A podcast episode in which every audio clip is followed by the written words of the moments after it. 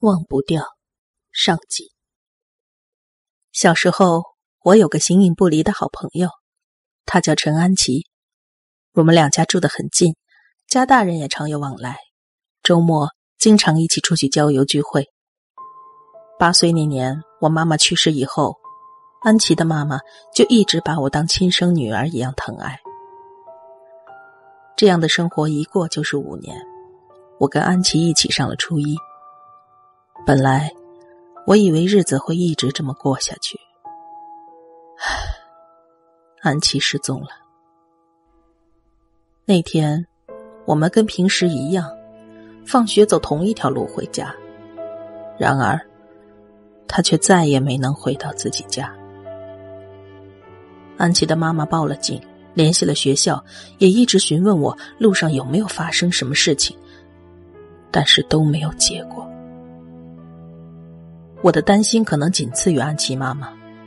那天，我一个人跑到经常跟安琪一起玩的公园、河边、小树林，拼命的去找她，但是到处都没有她的影子。三天以后，有人在学校后山发现了一具尸体。从新闻上得知，尸体的头和手脚都被切掉了，只剩下了躯干。解剖结果判定。那就是安琪。安琪是我最好的朋友，我一直认定她就是我的亲姐姐，我们会一直相亲相爱直到老去。但是，她却变成了那副样子。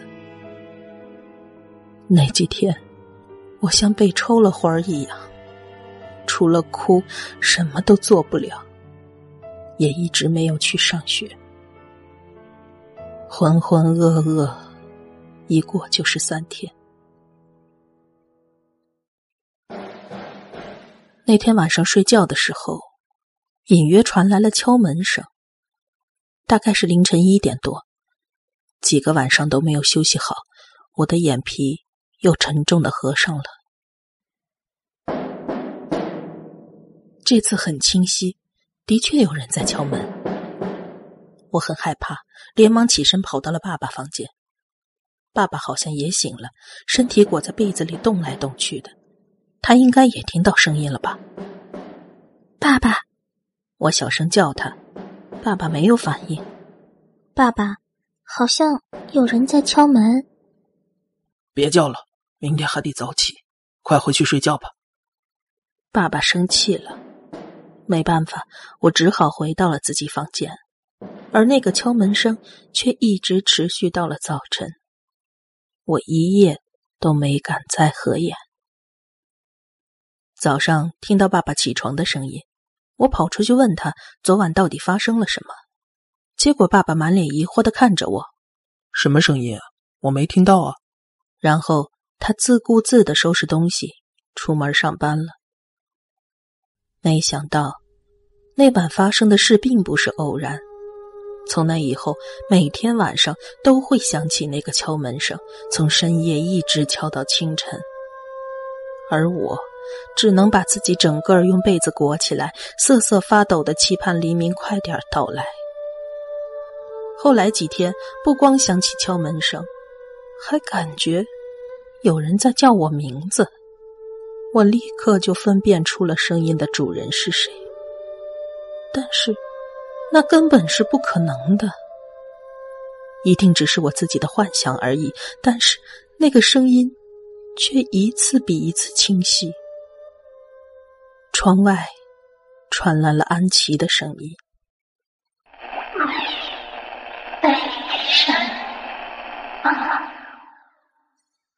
安琪，是你吗？你现在在哪儿？”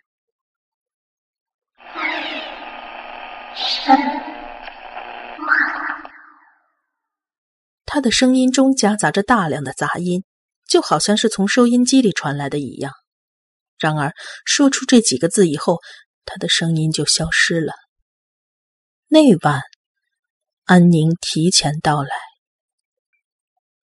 只是第二天晚上，安琪又来了。他说话的声音越来越清晰，这次我终于听懂他在说什么了。喂。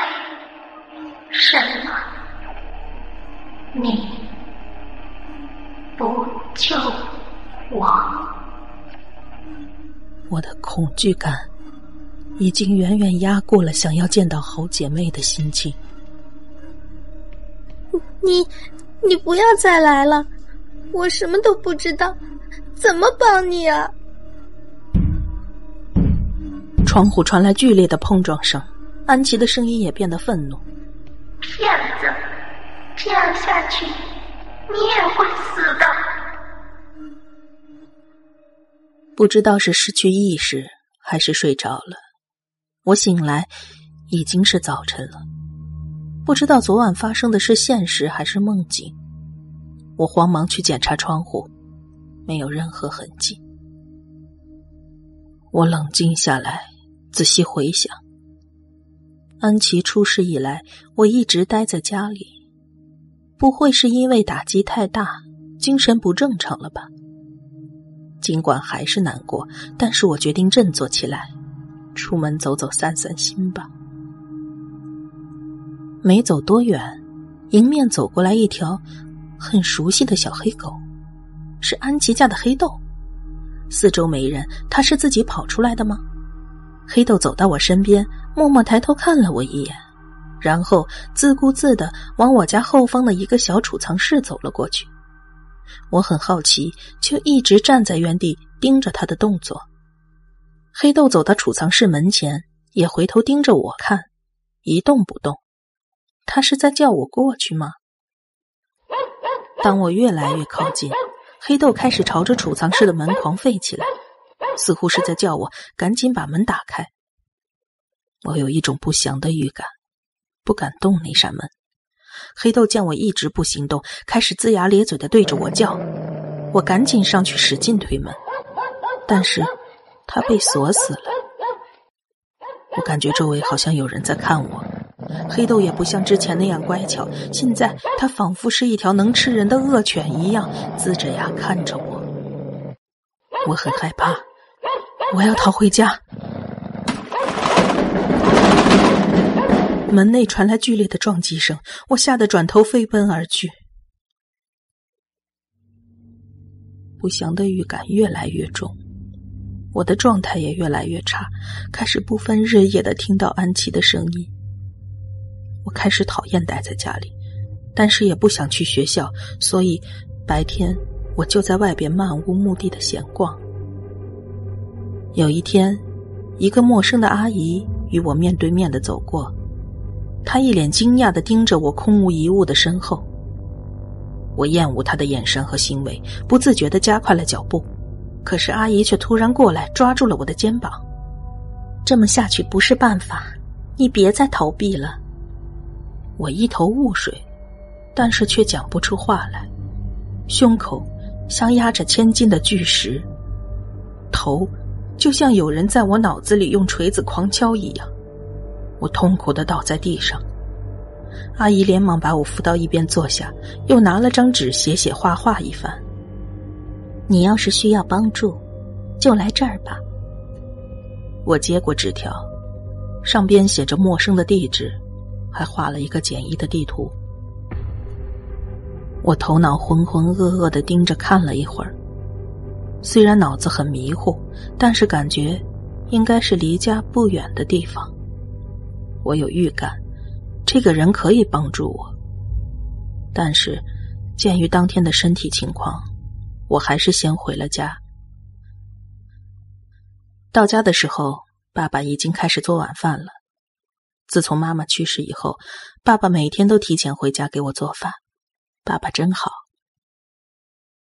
头又是一阵剧痛，我赶忙回到房间躺下，迷迷糊糊的睡着了。我做梦了，那个常常做的梦。爸爸妈妈牵着我的手，我们三个开心的哈哈大笑。我使劲的抱着最温柔、最可爱、全世界最好的妈妈，那个毫无保留宠爱着我的妈妈。这个梦。是我记忆中最幸福的一刻了。往常梦到这里我就会醒来，但是今天却不一样了。当我还在跟妈妈撒娇的时候，妈妈的脸突然变得青一块紫一块的，眼睛和腮都肿了起来，嘴角流出了一丝鲜血。妈妈，你怎么了？妈妈放开我的手，痛苦的跪了下来。求你了，求求你放过这个孩子。接着，他被一个像是黑色蝙蝠的东西击中，倒下去一动不动了。醒来的时候，我脸上全是豆大的泪珠。门外传来爸爸叫我吃饭的声音。我要忘记刚才的梦。擦了把眼泪，我跳下床到了客厅。爸爸做了我最喜欢的虾仁炒饭，我那碗里满满的虾仁，而爸爸的碗里只是普通的炒饭。